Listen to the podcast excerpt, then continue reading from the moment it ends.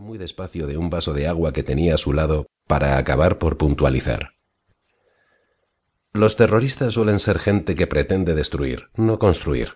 O sea que lo primero que tenemos que plantearnos es la posible filiación de quien pretende desorientarnos con una propuesta tan poco habitual.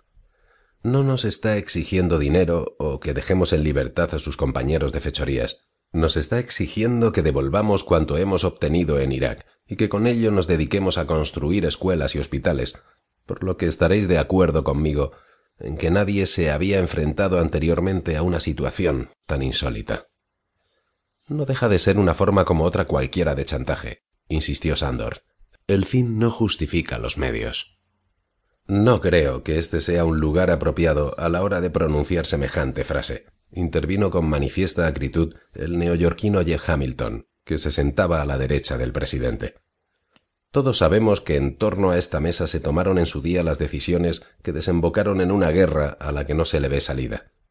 Hizo una corta pausa para concluir como si fuera algo que no admitía discusión.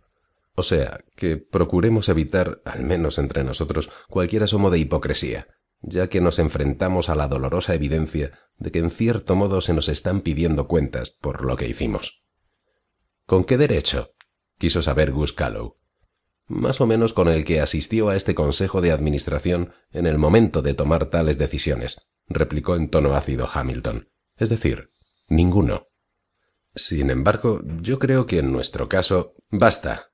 cortó en seco Peter Corkenham en un tono de absoluta autoridad. No pienso pasarme el día discutiendo los errores o aciertos del pasado. Jeb tiene razón. Lo hecho hecho está, y ahora tenemos que encarar un presente harto desagradable. Giró la cabeza de un lado a otro, observando de nuevo los rostros de los asistentes al tiempo que inquiría. ¿Sugerencias? Aceptar, insinuó tímidamente el siempre apocado Judy Slander. Inaceptable, querido. No podemos pedirles a miles de accionistas que devuelvan sus fabulosos dividendos con el fin de salvar el pellejo de algunos de sus directivos. Nos enviarían al infierno, y con razón. Yo no lo haría. Intentar negociar un acuerdo menos oneroso. Intervino de nuevo Jeff Hamilton, en esta ocasión en un tono mucho más conciliador. ¿En qué cifra estás pensando? En veinte mil millones. Inaceptable también, fue la firme respuesta. Por nuestra parte, ya que necesitamos todo el capital disponible para una nueva operación de la que se hablará en su momento, y me atrevería a suponer que también por la de los terroristas, porque cuando alguien comienza una negociación cortando cuellos, no parece muy dispuesto a negociar tan a la baja. ¿Me explico? Con absoluta claridad. ¿Alguna otra idea? Averiguar quién es e intentar acabar con él antes de que acabe con nosotros. Brillante por lo estúpida, querido Judy masculló despectivamente su presidente. El cien por cien de los iraquíes, el setenta por ciento de los norteamericanos y calculo que la mitad del resto de los ciudadanos del mundo culpan a la Dallan Houston del inicio de esa guerra. Y lo peor del caso es que tienen razón. La estrategia a seguir se expuso aquí en su día con toda claridad, y que yo recuerde, ni uno solo de vosotros se puso en pie indignado, la rechazó de plano y abandonó la sala dando alaridos. Aceptemos, por tanto, que la mayoría de la gente que está ahí fuera exija nuestras cabezas. O sea, que cualquiera de ellos puede ser ese tal Al-Rasid, que por muy ridículo que suene el nombrecito, resulta evidente que matar mata en serio. Buscarle sería como buscar una aguja en mil millones de pajares. O sea que dentro de seis meses todos muertos, puntualizó con evidente desánimo Jeff Hamilton. Eso me temo. ¿Y de qué nos servirá entonces tanto dinero?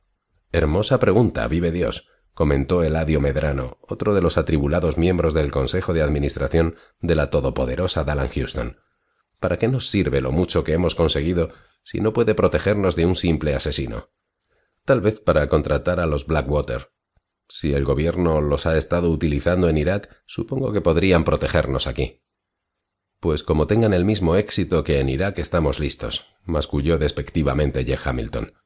Alardean de ser el mejor ejército privado del mundo, y cuestan una fortuna, pero permitieron que se cargaran a media docena de nuestros mejores ingenieros en Bagdad. Houston no es Bagdad. Pues si desde Houston transformamos Bagdad en lo que ahora es, no debería extrañarnos que desde Bagdad intenten transformar Houston en un infierno, al menos para los que aquí nos encontramos. Peter Corkenham se volvió a Jeff Hamilton.